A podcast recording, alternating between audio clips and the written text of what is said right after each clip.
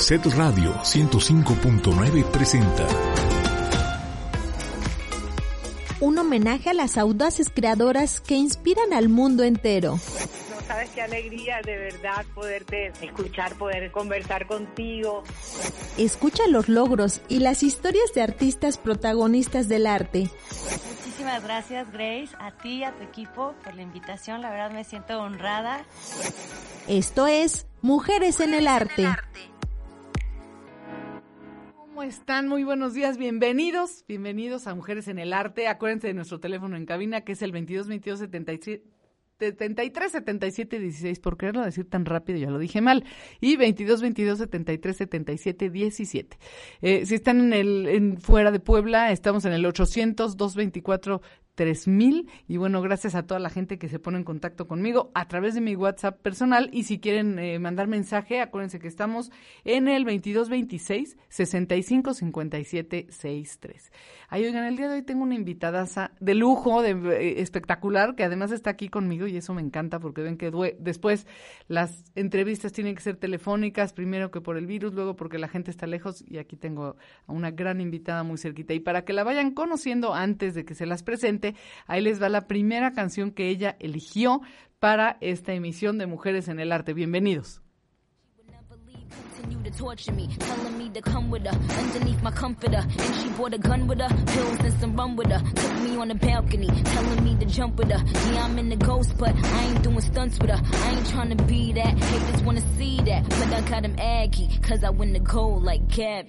She's just a girl and she's on fire. fan.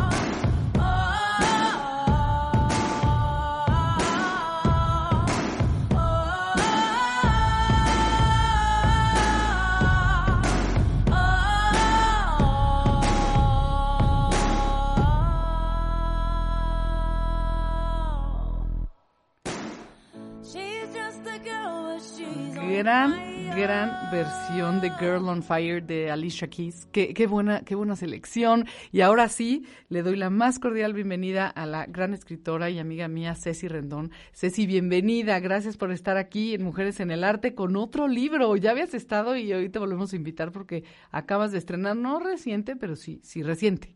Sí, no, muchísimas gracias. Eh, pues sí, muy reciente ahorita para, para agosto, que fueron los los 500 años. Hay diferentes versiones, este, unos dicen que fue la caída de Tenochtitlan, otros de la resistencia indígena, pero al final digamos que son 500 años del, del inicio del, del México moderno, actual, mestizo, como lo conocemos. Exacto. Entonces, pues justo hicimos la presentación de este libro para conmemorar esa fecha. Y de ahí, pues vino septiembre, que es obviamente el mes de la patria. Entonces, Así es. Estamos muy patriotas con los hijos de Huitzilopochtli y además ahorita en, en, noviembre que viene el Día de Muertos, que para mí en lo personal es una de las tradiciones más bellas de nuestro país. es hermosa. Es padrísima. A mí, a mí en lo personal me encanta, se me hace una de mis fechas favoritas. Sí, sí, Entonces, sí. Es como precioso. que viene muy, muy bien toda esta temporada con, con un libro muy pro México, muy nuestras raíces. Entonces, muy padre. Pues muchas gracias por invitarme. No, hombre, gracias a ti por, por, por, venir y por platicarnos. Yo quiero que nos cuentes, porque hemos platicado un poco tu historia de cómo empezaste a ser escritora y este y ya estuviste con nosotros, pero cómo te cómo de repente te nace la idea de honrar a tu país. De repente tenemos, habemos muchos mexicanos que de repente, no todo el tiempo, nos da el síndrome ese de Malinche, desgraciado, en donde este, lo del vecino es mejor y esas tonterías. Y la gente que honra a México, yo de verdad le agradezco y le admiro mucho, porque no conocemos México, nadie puede amar lo que no conoce. Y tú nos vas a ayudar a conocer México a través de este libro. Muchísimas gracias por eso, porque digo, al final, al final no fue mi idea este libro. Eh, Cuenta. Mira, tengo un, un, muy gran amigo mío que se llama Arturo Sánchez, él es arqueólogo uh -huh. y es, pues es mi amigo desde hace muchos Le años. mandamos saludos. Si es saludos que a Arturo, que espero nos esté escuchando por acá. Y bueno, él, pues platicando con él en las miles de pláticas, un día, eh, quién sabe cómo salió el tema, Huitzilopochtli precisamente, yo le dije, ah, pues sí, el dios de la guerra, ¿no? Y entonces me dijo, es que me choca que digan que es el dios de la guerra, y yo, ah, ¿cómo? O sea, todos no? en, sí, ajá, le dije, todos en primaria nos enseñan que Huitzilopochtli es el dios de la guerra. Cierto, es como sí, sí, sí. Primero de primaria, ¿no? Sí, sí. Tlaloc es el dios de la lluvia, Huitzilopochtli es el dios de la guerra. Y entonces me dijo, no, me dijo, es el dios de la voluntad de caminar hacia adelante. Y yo, wow. ¿qué? Qué hermoso. Dije, qué profundo y qué hermoso. Sí. Y le dije, ¿cómo, cómo? A ver, explícame. Y me dijo, sí, cada dios en el México prehispánico tenía un significado muy profundo, que en los libros de historia se volvió algo como una versión muy simplista. Y yo, no manches. Y entonces empezamos a platicar claro. y le dije, oye, ¿por qué nadie sabe esto? Me dice, bueno, porque pues ya son temas arqueológicos. Y le dije, pero ¿por qué la gente normal Claro. que no estudiamos arqueología no sabemos No, esto? no tenemos acceso a esa información tan importante, ¿no? Exactamente. Me dijo, bueno, pues lo que pasa es que le dije, bueno, sí. O sea, al final creo que todos los que nos escuchan en este momento lo entenderán, pero las clases de historia eran muy aburridas en la primaria y en la secundaria. Ya sabes, no te acuerdas de tu profesor así de, y en 1521. Fíjate que a mí, eh, de las clases que más me gustaban era historia, pero me gustaba mucho por lo que leía yo, porque sí, luego la gente, los, los maestros que los queremos muchísimo y los admiramos que cuiden a tantos chamacos, de repente no lo hacían tan ameno y ni, ni te lo hacían interesante, ¿no? Yo creo que es muy complicado. O sea, imagínate tú, pobre maestro, que Sí, tiene no, no, 30, no. 30 y tantos chamacos este, En, revoltosos. en primaria, sí, en ¿no? primaria. Y historia en específico es una materia que trae como muchas fechas, muchos hechos, muchos es densa, nombres. ¿no? Es, muy densa, denso, o es sea, denso, claro. es hay que aprender, hay que aprenderse cosas de memoria. Sí, claro, es de mucha memoria. Entonces sí es bien complicado, yo Claro. creo, o sea, poder hacer ameno una materia tan, tan así, no es como matemáticas, o sea, no hay forma de hacerla no, esa sí no tiene remedio. Entonces, pues todo el mundo terminamos en, en aprender historia en una serie de fechas y ya. Y entonces yo le decía a Arturo, híjole, es que tenemos que hacer algo, tenemos que hacer algo. Y pues al final, como lo mío es escribir, dije, hay que hacer un libro, hay que hacer un libro que en mi cabeza fuera como Gerber de historia. O sea, que Ay, todo el mundo pudiera entender, que fuera una Digerible. historia digerible, que fuera una historia muy fácil, que desde los niños lo pudieran leer. De hecho, la trama del libro no es nada compleja porque la idea es que sea algo muy ameno, muy divertido, que te puedas sentar, que si tienes niños se los puedas leer a tus hijos y que lo entiendan, que si los niños ya están en edad de leer, o sea, no sé, ya, ya están en quinto, sexto de primaria. Tomen su libro y lean. Que tomen su libro y lo puedan leer. O que si un adulto se sienta una tarde y dice, ay, ¿qué voy a hacer hoy? Y no tengo mucho que hacer un fin de semana que se quiera quedar a descansar, que se pueda echar la historia y que sea algo divertido y que no sea un tabique de, de cosas. Y ya mi objetivo era que, bueno, que leyeran el libro y que se quedaran como con esta curiosidad de decir, oye, pues me interesa saber más y pues ya agarren libros ya de arqueología o de historia. Oye, cuéntame algo, ¿es, eh, ¿cuentas la historia, Ceci, de una manera novelada, pero con datos reales o cómo, o cómo lo haces? Sí, es, una, historia, es una novela ficticia, es una novela corta, de hecho, o sea, no, no, no es una novela, novela, es, un novelón. No, no, no, es una novela bastante corta, pero todos los datos del, del Tenochtitlan o el México ah, antiguo son reales. Son 100% reales, porque a mí lo que me interesaba mucho, y ahí fue donde, donde agarré a Arturo y lo, lo secuestré un poco, era, era eso, o sea, que todo lo que se platicara del México antiguo sí fuera pues real o lo más apegado a lo que fue la realidad, ¿no? Entonces, lo que son los dioses, lo que es la organización social de Tenochtitlan, cómo funcionaba, todo eso, claro, claro. eso sí es 100% real, aunque la historia es, es ficticia, ¿no? Y también por eso me tardé tantos años en, en escribir este libro, o sea, tiene una investigación seria, que eso me encanta, pero tiene una investigación seria para de ahí partir a hacer la historia, que ya es como que lo que lo que lo hace ameno y lo que hace que te acuerdes de las cosas, ¿no? Así es. Y no, y otra vez el crédito no es mío, la investigación, por supuesto que la hizo Arturo. y, y de hecho ahí fue donde la, la pandemia, el, año pasado, esos, esos primeros meses que estábamos todos encerradísimos. Sí, sí, sí, fue Ahí fue donde pudimos, este, bueno, al menos Arturo que siempre anda, yo digo que anda sobando ruinas, este, cuando uno anda en Veracruz, está en Chiapas, está en Quintana Roo. Sí, no, eso, viaja muchísimo y hace proyectos padrísimos de arqueología, pero pues nunca está, nunca tiene señal en el teléfono y pues, se encerró en su casita y de ahí le dije, ahora sí, tú, ponte a investigar. Ahora, ahora es el momento, exacto. Y entonces de ahí pues ya, ya empezamos como a... Porque la historia, como la trama, yo la tenía un poco cocinada, pero, pero necesitábamos muchos datos pues, muy duros. Datos puntuales, claro. Sí, y, y, presentarlos de una forma que no fuera aburrida, porque yo no quería caer en el típico, la típica novela histórica que luego se van como mucho a los datos y también sí, sí, sí, sí, pues, ese, ese, peligro, ese peligro había, ¿no? Sí, sí, sí. Entonces, este, y, y obviamente, pues yo lo que quería es que todo mexicano o no mexicano o no tan mexicano que lo leyera se sintiera muy orgullosa de esa parte de nuestras raíces, porque al final el México moderno es un mestizaje de muchas cosas. Totalmente pero lo que es nuestra raíz indígena sí es algo muy discriminado.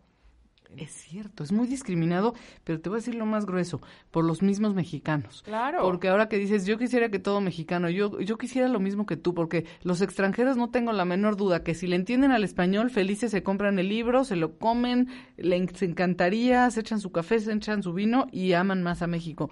A los que nos está costando en este momento y desde siempre es a nosotros, a los mexicanos. Claro. Y sabes qué, y mucho viene de que no estamos tan en contacto con esta parte claro, es por de nuestras raíces indígenas. Por ejemplo, yo traía la necedad de que el libro se escribiera en náhuatl.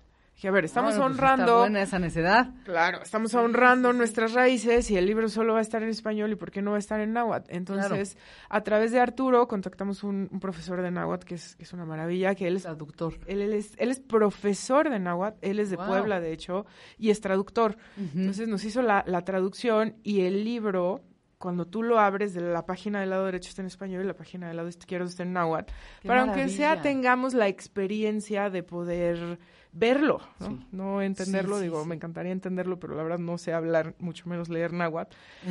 pero lo puedes ver y comparar y dices, oye, qué padre que puedas tener esa experiencia, porque es muy, pues muy difícil estar en contacto con, con idiomas prehispánicos. Y luego el mismo libro también trae una traducción en inglés, sobre todo en mi cabeza. Yo decía, es que yo me imagino que estén en los aeropuertos, en las librerías de los aeropuertos. claro. Y que sea un regalo que si vas a viajar al extranjero puedas llevar y decir, oye, te regalo un pedacito de México y está en inglés para que lo entiendas.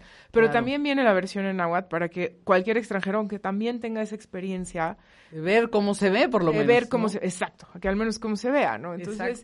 sí, sí fue todo un proyecto para, para honrar a México. Entonces, me estoy encanta. muy orgullosa. Fíjate que me encanta eso de honrar a México y además este me imagino que la traducción debe ser preciosa porque el náhuatl es una de esas lenguas en donde las traducciones no son lite- literales, ¿no? Yo sé muy poco, honestamente, pero sí sé que, por ejemplo, para agradecer, pues no te dicen simplemente gracias, ¿no? Te dan como una bendición que es Tlazocamatli y tiene unas traducciones que no son literales, ¿no? Entonces debe ser interesantísimo eh, saber toda la, la idiosincrasia que hay detrás de- del libro traducido, ¿no? Qué maravilla. Y fíjate que es un idioma bellísimo el náhuatl. Es un idioma que si lo escuchas hablar, o sea, sí... Es precioso. Es muy melódico. Sí, sí, es muy, hermoso. Muy melódico. O sea, la, Sí. la gente cuando lo habla casi, casi suena como que están cantando. Es una belleza sí, sí, de es idioma. Y luego, además, como dices tú, no es un idioma como tan derecho, es muy poético. Muy poético. Es un idioma muy poético.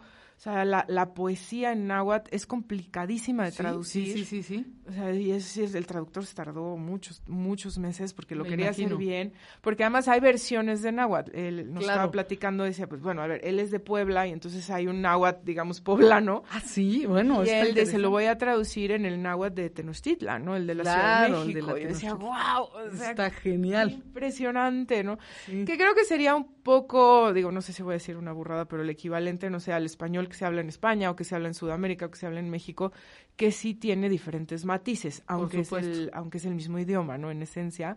Pero lo mismo pasaba con el náhuatl, entonces, por si se lo estaban preguntando, está escrito en náhuatl de Tenochtitlan. Qué maravilla, no, no, me encanta, Ceci, me encanta. Oye, ¿qué tan difícil fue para ti adentrarte a la hora de hacer tu historia, que como tú dices, ya estaba cocinada, pero me imagino que cuando supiste ciertos datos, le diste ciertos giros o ciertas, este, ciertas cosas a tus personajes, ciertos matices a tus personajes que cambiaron la historia, ¿no? ¿Qué, qué, cómo, ¿Cómo te relacionaste con, con ello, ¿no? Con los datos que no conocías y que fuiste conociendo en la creación del libro. Fíjate que sí, pero más que cambiar la- los matices de los personajes, fue como entender por qué somos como somos. O sea, como, como civilización, como mexicanos, o sea, muchas cosas que nos definen como, pues no sé si decirlo como pueblo, como país o como sociedad, sí trae una raíz muy profunda en lo que era la cosmovisión prehispánica, ¿no? Por ejemplo, y el, y el gran ejemplo, que digo, hay muchos dioses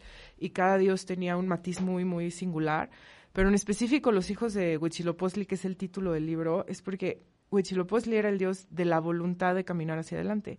Obviamente era el dios que los guerreros le rezaban, porque pues si Claro. te vas a ir a la guerra y enfrente te Pues van a ir a matar, hay que caminar hacia adelante. ¿no? mucha voluntad y mucha fuerza para caminar hacia adelante, ¿no? Claro, y la, la traducción a los ojos europeos medievales, porque al final la gente que llegó aquí pues eran europeos medievales, dijo, ah, este es el dios de la guerra y tan tan, ¿no? Claro. Pero la voluntad de caminar hacia adelante creo que es algo que nos caracteriza mucho como mexicanos. O sea, pase Totalmente. lo que pase en este país, caminamos hacia adelante. Es cierto. Es cierto. Punto. O sea, es algo que si yo pudiera describir en, a ver, ¿qué caracteriza a un A- a mexicano? los mexicanos, me encanta. Es que caminan hacia adelante. Oye, que si tuvimos un mal gobierno, que si cambió el gobierno, que si el mejor gobierno, que si la economía, que si la Oye, crisis, que si el sismo, la- que, que México no que se ha el salvado de sismo, eso. que si la pandemia, que si lo que tú quieras, Sí, sí, sí. Caminamos hacia adelante. O sea, no somos gente atorada, diríamos. O sea, nadie está esperando que, que venga a rescatarte nadie. O sea, caminamos y caminamos y caminamos hacia adelante, pase lo que pase. Entonces, de ahí dije, es que sí, o sea, y así muchísimas cosas que, que fui Claro, descubriendo. Claro, claro. Fíjate que, que me encanta como, como filosofía, como ideología de cómo es México, porque sí, realmente quien- quienes saben un poco más de nosotros son los extranjeros que se han interesado. Pero los mexicanos que a veces no nos interesamos por nuestro propio país, pues hacemos juicios como muy a priori, ¿no? De todo esto y y no es cierto, o sea, no un, un mexicano no es flojo. Ya, digo, ya pasaron esos tiempos horrorosos en donde en Hollywood se ponía el mexicano abajo de un opal con un sombrerote, ¿no? Ya Claro. pasaron afortunadamente, pero era una, una imagen espantosa, ¿no? Es que sí, como imagen era espantosa, pero al final, si tú hablas con cualquier miembro de la industria, la mano de obra mexicana es valuadísima, es gente súper chambeadora, súper Sí. talentosa, eh, eh, sí, impresionante.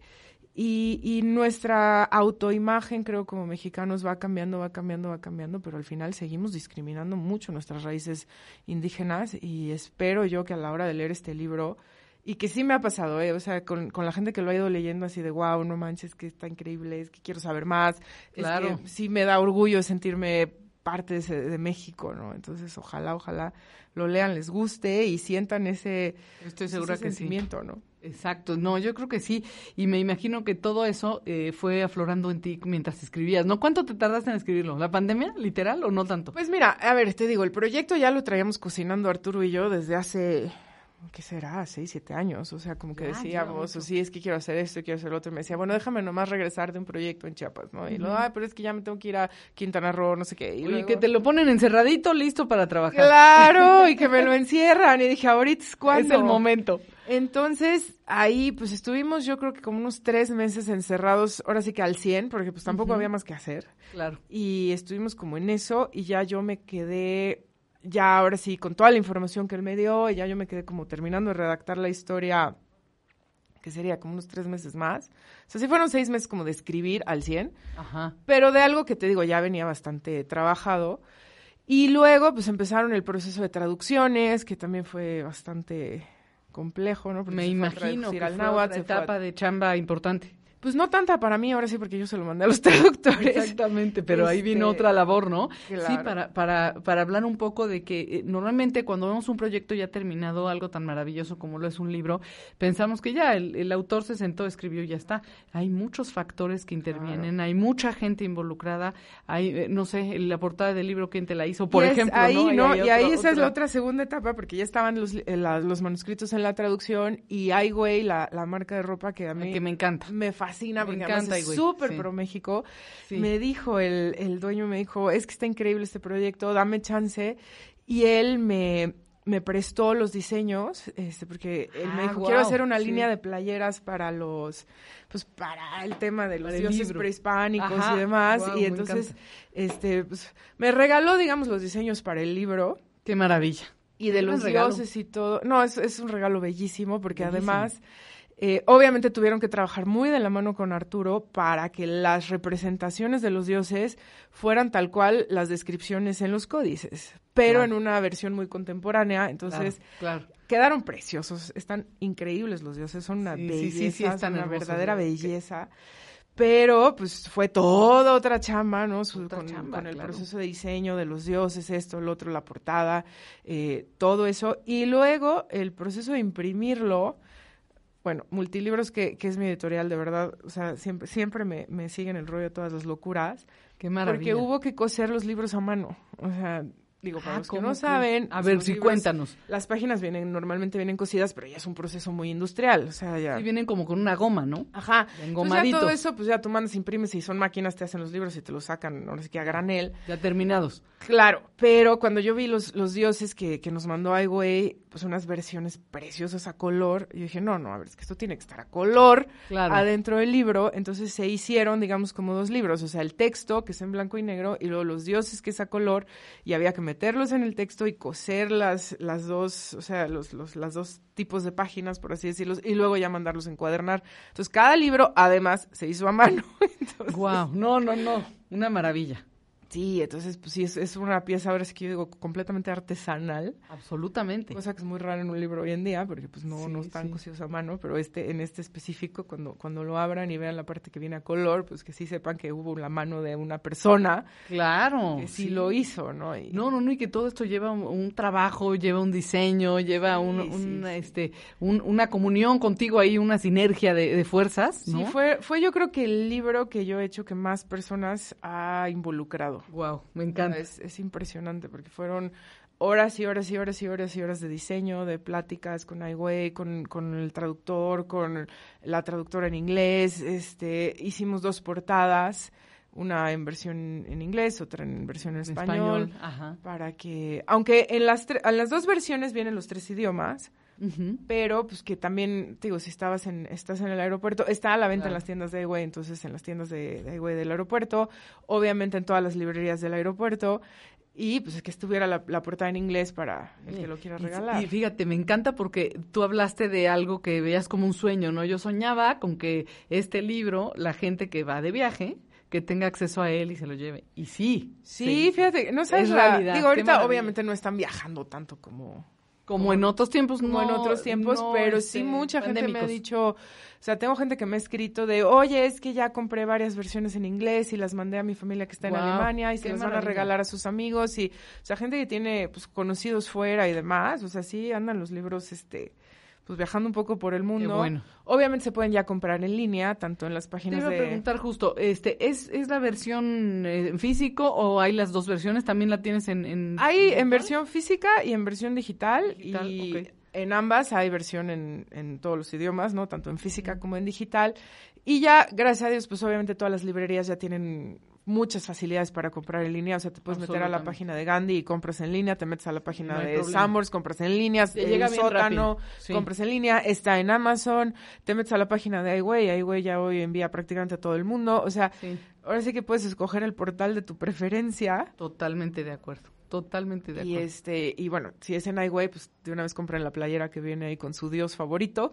Ah, me encanta. Sí, sí, sí, Este- porque eh, bueno, aparte esa tienda yo siempre este les digo mucho Ceci a, a quienes nos escuchan de el tema de consumir local, de apoyar lo que hacemos en México, de apoyar lo que hacemos en Puebla y de apoyar todos estos movimientos tan tan mágicos que luego nos ven de fuera y, y en México, ah, pues yo no sé quién es este diseñador de ropa o quién es esta persona y es gente muy valiosa que tenemos la dicha de que sean mexicanos y se hayan quedado porque luego todos se van.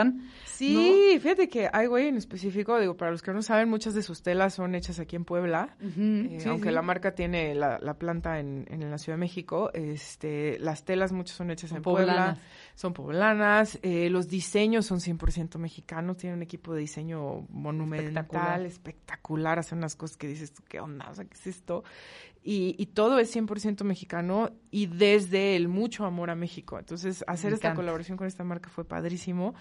Y también las librerías, o sea, las, las librerías, digamos, tradicionales, no sabes el apoyo que, que le han dado al libro, al proyecto, o sea, en, en Summers, en Gandhi, en el sótano, estaba en las mesas, sigue estando en muchas mesas ahí, o sea, Maravilla. Sí, como como que- recomendación. Sí, exacto, fue así como la recomendación del mes y yo decía, wow. Guau. digo, Sam- conmigo siempre se ha portado increíble, pero Gandhi y el sótano también. Entonces, digo que son como las librerías más emblemáticas, Sí, ¿no? claro, como las más fuertes, Y- pero bueno, hay, hay muchas más, ¿no? En donde también Sí, está. claro, están, están muchas más. Y te digo, y ahorita el tema digital nos facilita muchas cosas. Es muy cómodo dar un clic y que te llegue a tu casa y, y, y ya, Y ¿no? fácil. Oye, y tenemos centro cultural en, en Valquirico, en Tlaxcala, que es que ya no, ya no es poblano, pero es tlaxcalteca. Es tlaxcalteca. Me encanta, y ahí también está el libro, ahí está el libro. Sí, el, el centro cultural es un centro cultural guion restaurante. Este, lo hicimos un poquito, una versión ahí medio híbrida, porque sobre todo queríamos tener un espacio para que los nuevos artistas, los... Porque, a ver, si ya eres un artista consagrado como aquí Grace, pues te invitan Oye, a las grandes los nuevos y los viejos, porque yo estoy de invitada ahora acá y ya no soy nueva. pero No, qué ver, honor. artistas como tú, que ya la gente conoce, que ubica, que compran tu arte, pues es muy fácil que te inviten a galerías. Pero Oye, no tanto, mi Ceci, pero yo, yo la- siempre agradezco toda invitación. No, pero es una maravilla estar en un lugar nuevo, con un nuevo público, porque luego la gente también le ha tenido miedo al tema del museo, que lo vamos a platicar, y al tema de entrar a una galería y entrar a un museo, ni se diga.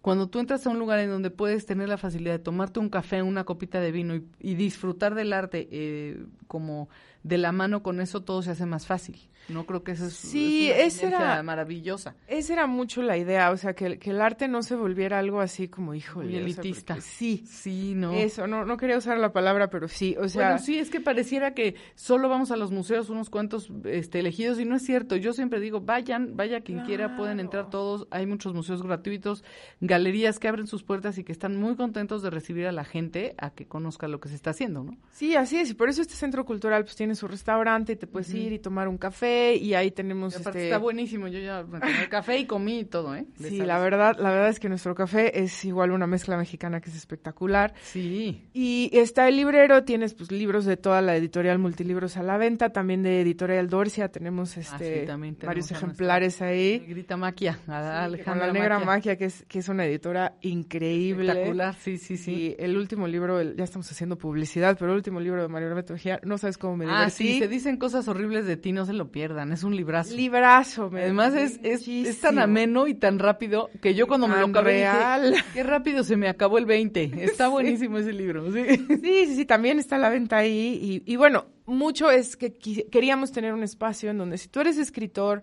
y tal vez no tengas una editorial o no te han agarrado las grandes librerías o estás en un tema muy controvertido, aquí como nuestro amigo María Alberto que le encanta la controversia, Exacto. eh, pues no es tan fácil luego que te den espacios este, públicos, digamos, tradicionales. Entonces, tener un espacio como muy dedicado al No, Ni arte. quieren, ni queremos estar en los tradicionales. Estamos muy contentos ahí en Triana, en Triana Valquirico. Bueno, pues gracias. Y, y la idea es esa, pues tener un espacio donde que esté abierto al arte y cualquier forma de arte. O sea, tenemos música en vivo, este, hay espacios para Genial exponer. música en vivo con Sí. un chavo espectacular que toca el piano. Me encanta. Sí, sí, sí. sí, Qué es bárbaro. Es un genio. Es, es- síganlo. ¿Cómo está el Instagram de...? de- Es Roberto Cruz Roberto. Macías, está Roberto como. Roberto Cruz Mac. Exacto, síganlo porque de verdad se van a sorprender. Yo he subido varias historias y todo, este, con él tocando cuando he ido, este, ahí a, a Triana, Valquirico, y de repente me dicen, ¿quién es este chavo? Qué bárbaro, es un, es un genio, es, genial, un le mandamos genio un de la abrazo. música, sí, a Espero que lo hayas puesto a escucharnos o lo está tocando el piano, una de ahorita dos. debe estar tocando el piano, Está tocando pero el que van a piano. escuchar la, la grabación. La- Exacto, en Spotify. Pero luego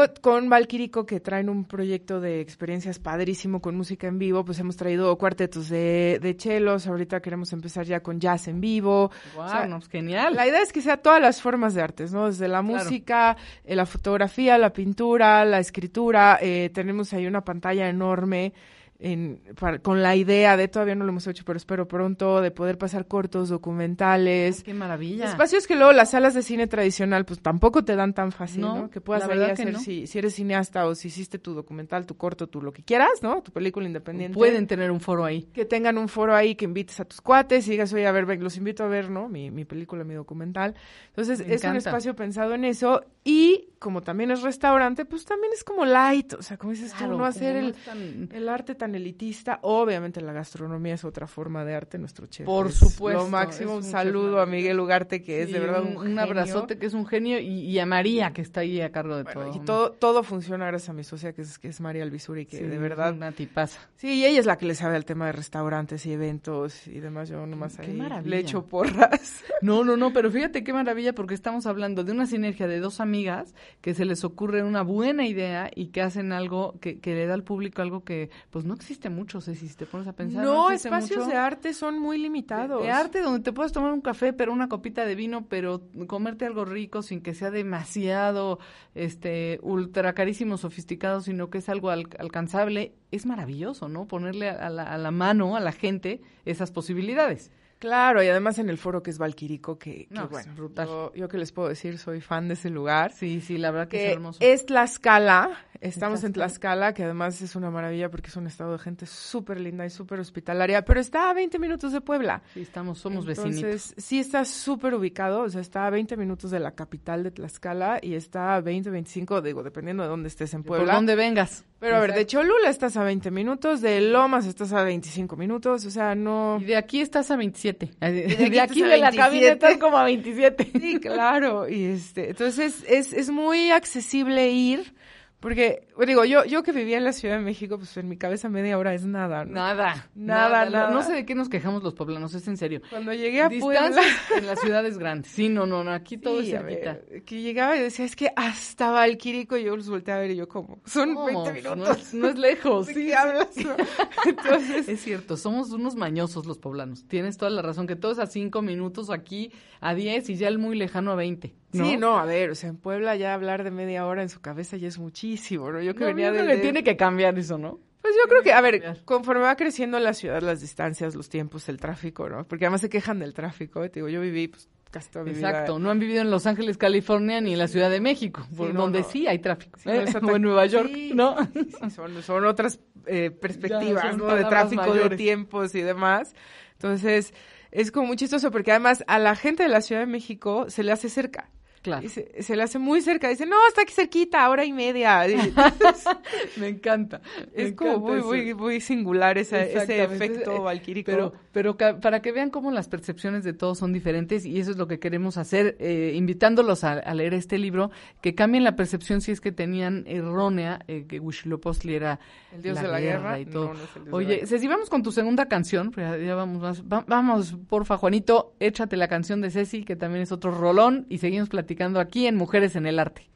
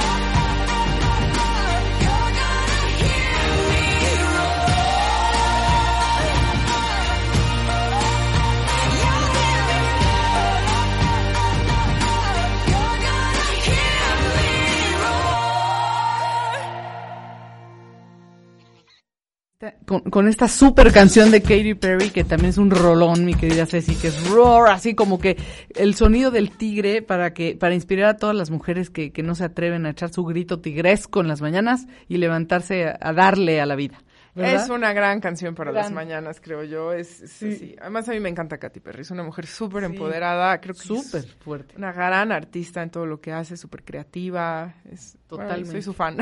Sí, no, yo también soy su fan y, y realmente estas canciones inspiran. No importa si le entendemos a la letra o no, pero la energía con la que ella las hace y con, con la energía que le imprime a esta canción, bueno, pues ya con eso tenemos para Así inspirarnos. es, así es. Oye, yo sé que ya lo platicamos en, en otras ocasiones, pero quisiera, Ceci, que un poquito nos cuentes, un poquito desde, a- desde atrás, eh, tu búsqueda de en, en cuando tú ya decides ser escritora. Ya nos has contado, pero por, porque no te he escuchado, que siempre es muy interesante y de verdad siempre es muy inspirador para otras personas o para otras mujeres que creen que no podrían.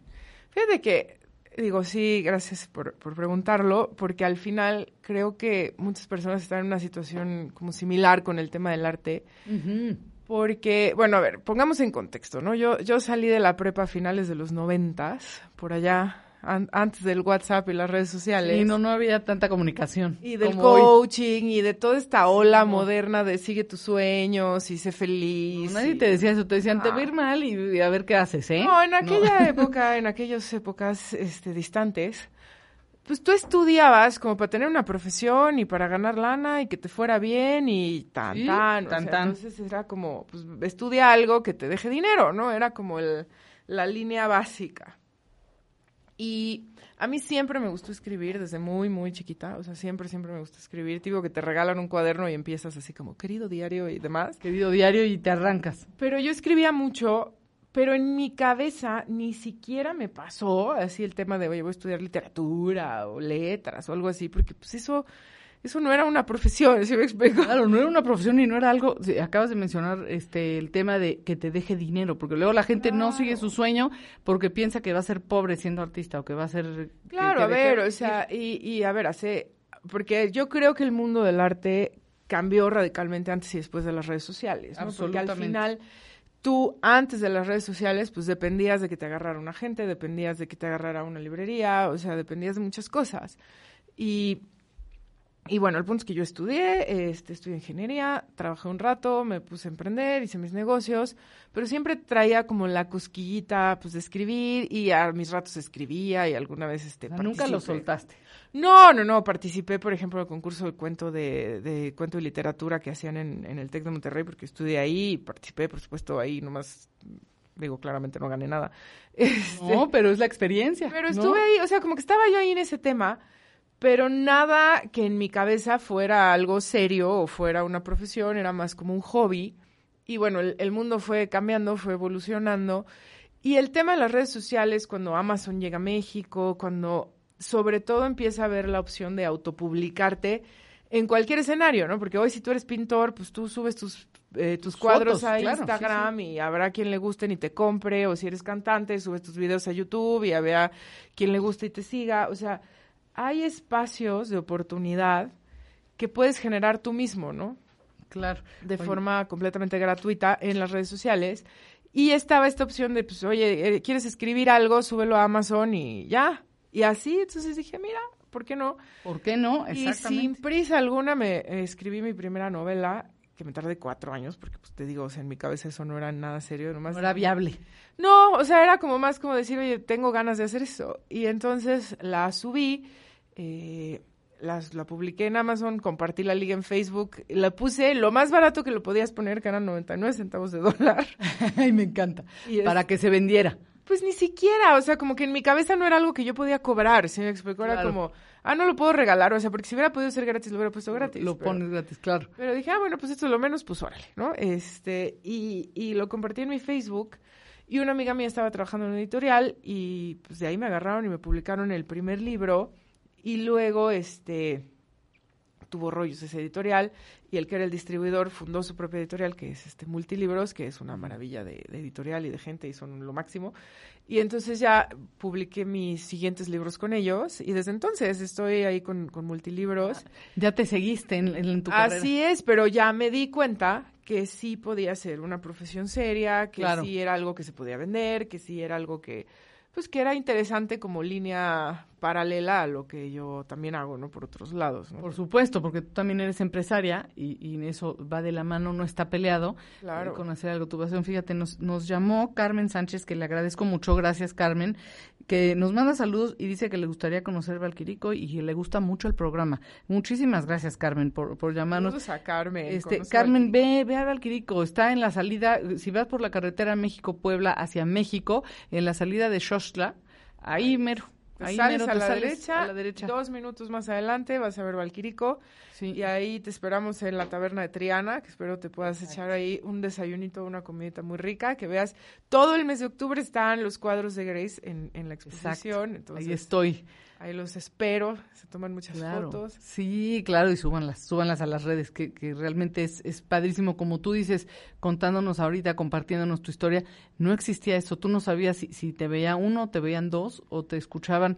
Yo empecé haciendo programas de televisión y radio cuando tampoco había redes sociales y entonces yo no sabía si realmente alguien me estaba viendo o nada más mi mamá sí se acordaba, ¿no? Y eso sí se acordaba, pero Sí, luego claro. te dicen, ¿no? Por la calle. Y eran espacios muy controlados, o sea, al final hoy a las redes tú puedes subir lo que tú quieras. Absolutamente. Y ya habrá quien te siga, quien no te siga, quien te compre, quien no te compre, pero creo que es un espacio mucho más este libre que, que los medios tradicionales que al final, pues digo, tienen, son más institucionales, eh, llevan todo un proceso, entonces es, es muy complicado empezar en el Claro. mundo del arte.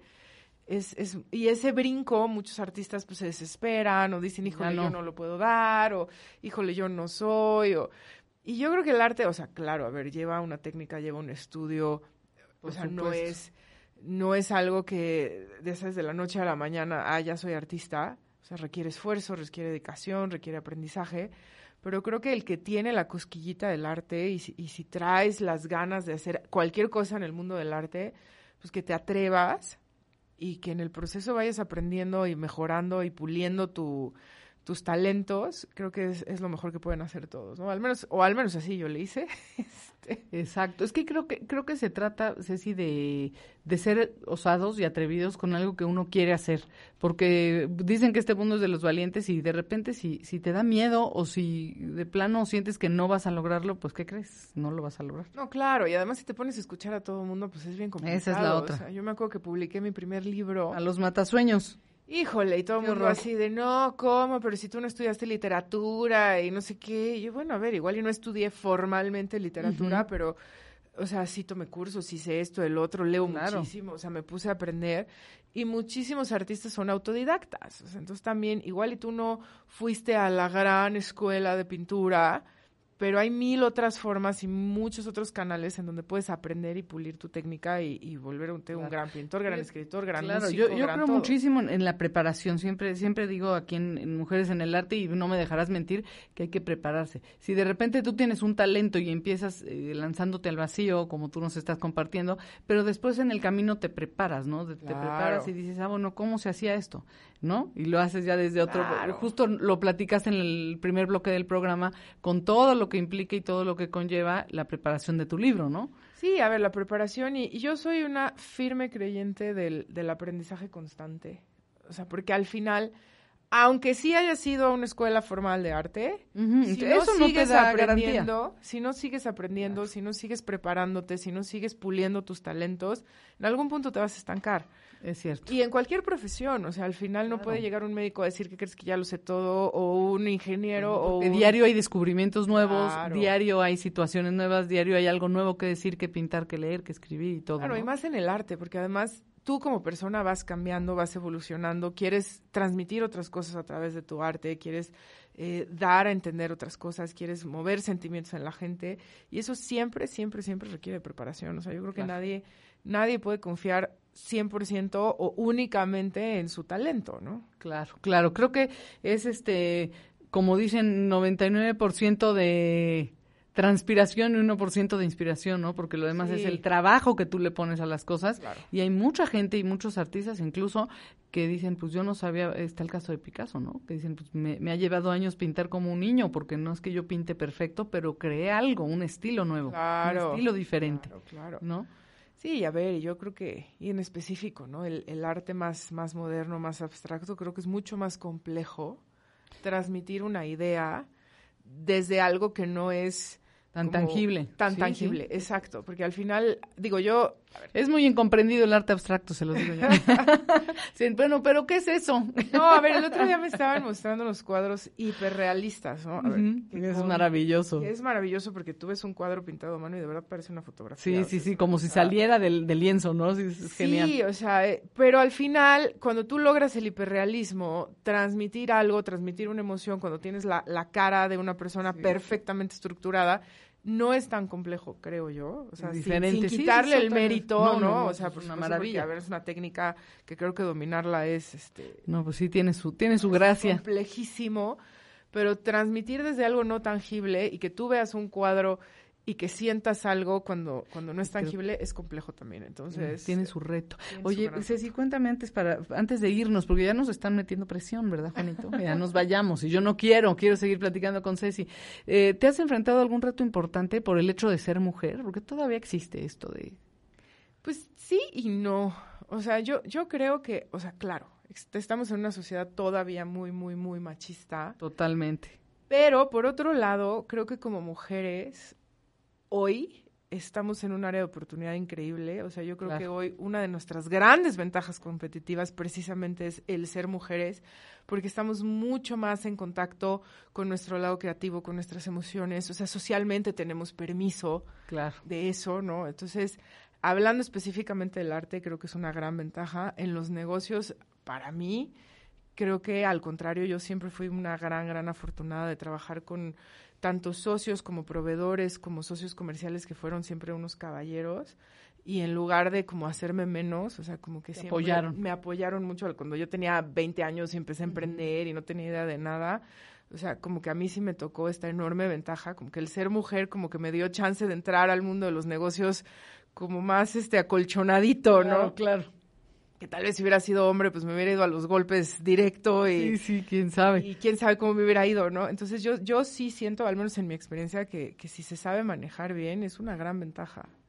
Exacto, y, y es una invitación a que a que tomen eh, sus fortalezas como tales y no como una desventaja y no digan, bueno, como soy mujer y ya me dijeron en mi casa que las mujeres no pueden trabajar o no pueden ser escritoras o no pueden ser pintoras o lo que tú quieras, pues tomen el ejemplo de las que estamos aquí, ¿no? Detrás de un micrófono, detrás del libro, detrás de la pintura y que sí se puede, ¿no? Y Sobre además, todo. exacto, o sea, ahorita con las redes sociales, pues tú puedes ver mil ejemplos de mujeres que, que son parejas, que tienen hijos, que, que son mujeres completas. Ah, claro que no está peleado, ¿no? y Con que la vida están familiar. felices y, y, y ser mujer hoy, que además creo que es una gran ventaja porque hoy el, el, el estar completa y estar realizada y estar feliz te implica decidir, o sea, tú Claro. puedes decidir tener o no tener pareja, decidir tener o no Cierto, tener hijos, cierto. decidir eh, trabajar o no trabajar, decidir trabajar en el sentido de un empleo, ¿no? O un emprendimiento. Claro, claro. Tú puedes decidir lo que quieras y puedes también tenerlo todo, ¿no? Que creo que esa era una, una creencia como muy limitante de, bueno, Muy a ver, es que si limitante. tienes hijos ya no puedes trabajar, o si es que si te casas ya no puedes, este, No es cierto. perder el tiempo, ¿no? Entre Sí, no. comillas, con temas de tus, tus cositas del arte.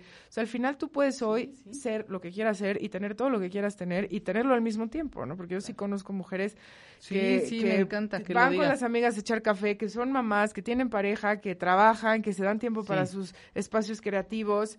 Y digo, Claro. es, es Y sí se maravilloso. puede. Y claro que se puede. Y también conozco mujeres que deciden no tener pareja o que deciden no tener hijos o que lo que tú y también es muy válido. y son felices. Entonces creo que eso es muy padre. O sea, hoy, hoy el ser mujer, la, la- la gran aportación del feminismo son las opciones. Eso, me encanta. Sí, tomémoslo por ahí. Ceci, ¿en dónde te podemos encontrar? Estás en Instagram como arroba rendón Ceci, ¿no? Sí, en Instagram como rendón-ceci o Ceci Rendón con C y Y. Este, Ah, Ceci con Y al Ceci con final. Y, por ahí luego me buscan con I latina. Con I latina, pero Ceci y con lo Y. mismo en Facebook, que es Ceci Rendón, ahí, ahí andamos. Y lo bueno, los libros ya lo dijo por todas las plataformas, pero sobre todo si van a Triana Valquirico, pues mejor porque ahí ven mis cuadros, ahí ven los libros, ven los Claro, libros de Mario Alberto, todo. los de, los de Alemaquia, y este, y nos ven a todos ahí, ¿no? Exactamente, ahí Triana estamos todos juntos. Entonces, Exacto. este, pues ojalá, ojalá los veamos por allá pronto y espero les haya gustado Y, esta y esperamos a. Carmen, que quiere ir a Valquirico. Ve, Sí, lleva a tu Carmen, familia ve. y pásatela muy, muy bien, ¿no? Muy bien, pues padrísimo. Oye, Ceci, muchísimas gracias por venir. A ver, preséntanos la última canción, ¿no? Ya para cerrar el programa. Ah, la última canción. La última canción que elegiste, es- mientras les voy dando las una- gracias por haber estado aquí, eh, los espero el próximo miércoles en punto de las 11. Este programa en un ratito más está en la plataforma de Spotify como Mujeres en el Arte. Ahora sí, es la una rola. de mis favoritas, con una gran artista también muy creativa que es Born This Way de Lady Gaga. Ándale, buenísimo. Nos despedimos. Gracias a Juanito que está aquí, el, el DJ del programa. Gracias Ceci por venir y gracias por supuesto a todos ustedes. Soy Grace Balcázar y los espero el próximo miércoles.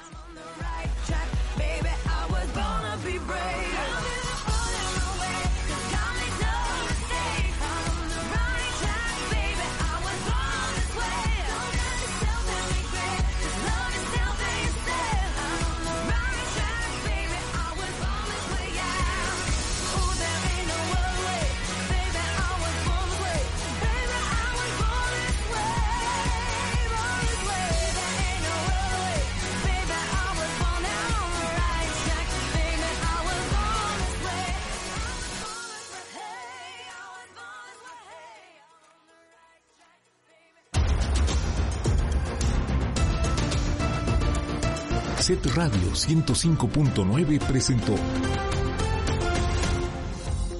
Aquellos que les gusta sentir sus sentimientos, emociones y realizan unas obras increíbles sobre las emociones de ellas. Escuchaste Mujeres en el Arte.